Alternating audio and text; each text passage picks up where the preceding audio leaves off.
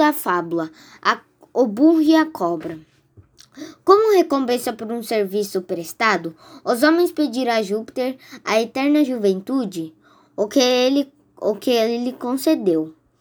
Pegou na juventude, pô-la em cima de um burro e mandou que a lavasse aos homens.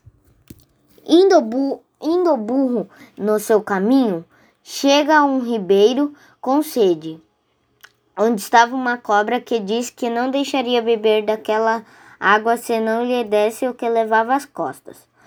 O burro, que não sabia o valor do que transportava, deu-lhe a juventude a troco d'água. E assim os homens continuaram a envelhecer e as cobras renovando-se a cada ano.